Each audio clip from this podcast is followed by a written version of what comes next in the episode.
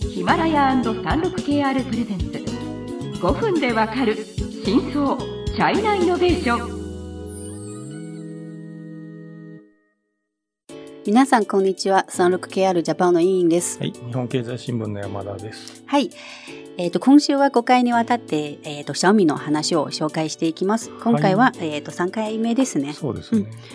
えっ、とち前回はあのレイジン創業者のレイジンの話をして、とてもまあ頭のよく、うん。まあ、いろいろ考えてる起業家というようなはい。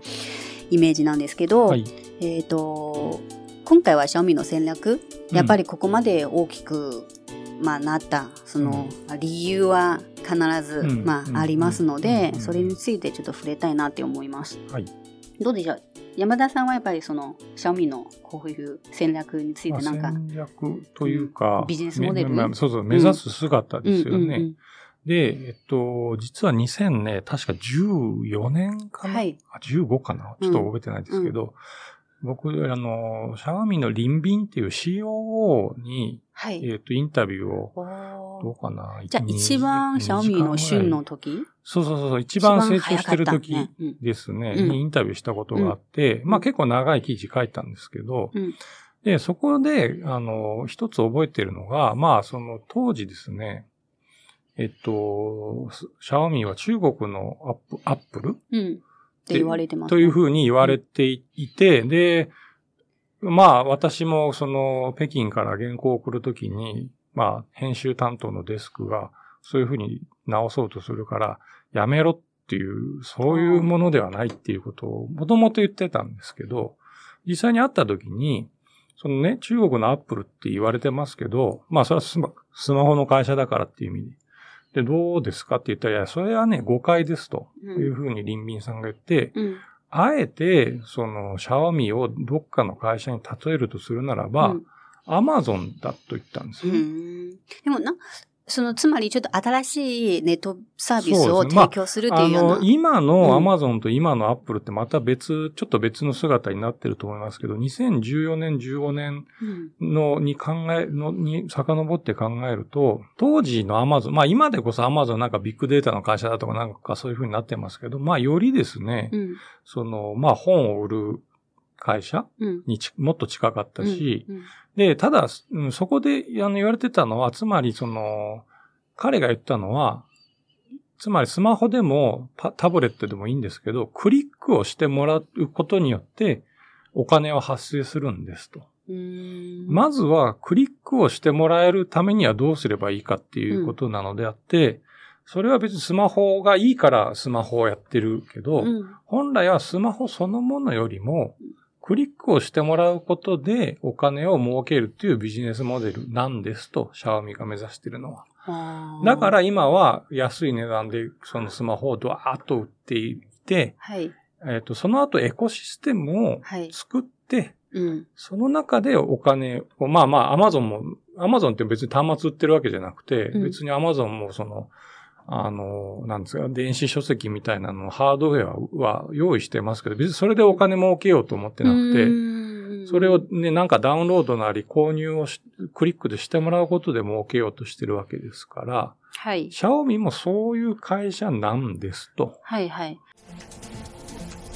36KR ジャパンのサービスコネクトは最先端の中国のイノベーションやテクノロジー企業情報を提供しています中国での事業やパートナー企業の探索などヒントになる情報が満載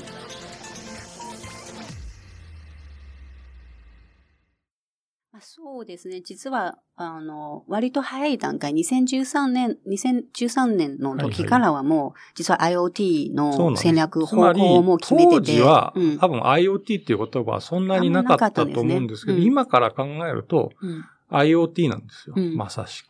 そうですね。つまりまあ、えっ、と、モノインターネットそうそうそうそう。ですですね。はい。で、まあ、その IoT を目指すっていう方向が決めて、まあ、先ほど山田さんもおっしゃったように、えっ、と、自社のエコシステムをこう作ることを、あの、し始めたんですね。ですねで、エコシステムをもうちょっと説明しますと、はいつまりまあ、シャオミの、こう、生生態圏って、な、な、なんでその？生態系ねうん。せ、あの、つまり、その、例えば IoT でこれからスマート家電とか、うんえっ、と、スあの、スマートスピーカーとか、はいはいはい。えっ、と、こういろいろ、まあ、このモノインターネットの製品を出します。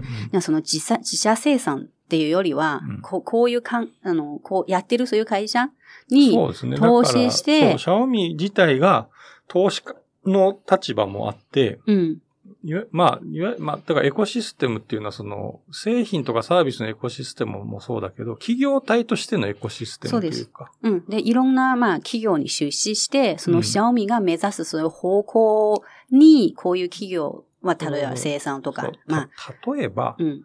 えっ、と、スマートウォッチうんうんうん。とか、はい。あとは空気清浄機とかそうです、、そうです。あとは、えっ、と、炊飯器とか、うん。まあ、つまり、えっ、と、例えば、まあ、皆さんも多分、結構使う人も多いと思うんですけど、日本でもうん。ミーバウンド。うん。それがファーミ。ー、あの、ううんんうん。うん。関連系、あの、シャオミ系列の企業で、モバイルバッテリーのズミうん。えっ、と、空気清浄機のスタートミ、ジミうんうんうん。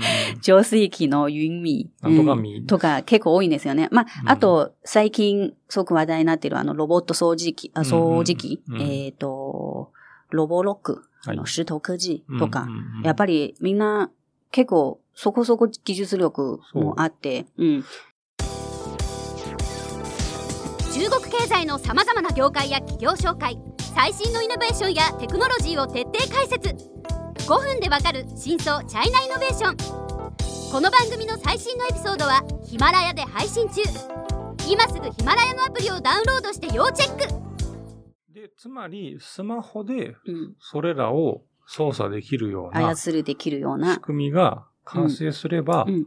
そこからおのずとうんお金は稼げるはずであると。そうですね。あ、あともう一つ代表的な企業。あの、ナイロボット。つまりセグウェイを買収した買収したですね。つまり多分みんな、な知らないかもしれないですけど、セグウェイも一応、うんうんうんこう、シャオミ傘下の、ううんん、ブランドに今なってますね。はいはいはいはい、うんはい。で、まあ、その、えっ、と、その戦略のいい、いいところは、つまりまあ、一社で一つの製品を作るんじゃないですか。うん。だからまあ、開発のスピードがすごくは早早いんですよ。うん。で、あとまあ、シャオミも、プラットフォームもありますし、うん資金力もあるのでうん支援して、じゃあまあ、その、シャオミのこのサプライ、まあ、チェーンも使って、うん。で、シャオミの EC のプラットフォームで売って、つまり、このサイクルがちゃんとできてるっていうようなことですね。はい。確かね、リンビンさんにインタビューした時に、そういう話にもなって、はい。なんかね、100社に投資するとかっていうようなこと言ってて、この人頭おかしいんじゃないかと思ったんですよ、当時。うんうん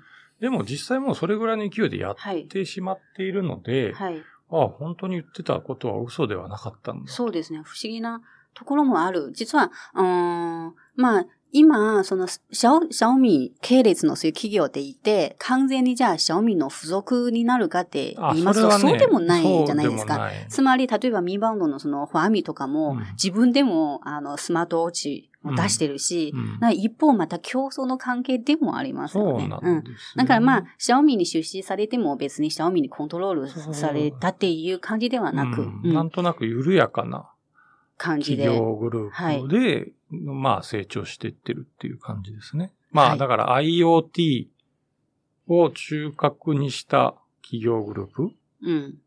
ていうのがスマホメーカーじゃなくて目指す姿です。ですね。ということらしい。はい。はい時間になりましたので、また次回を楽しみにしてください。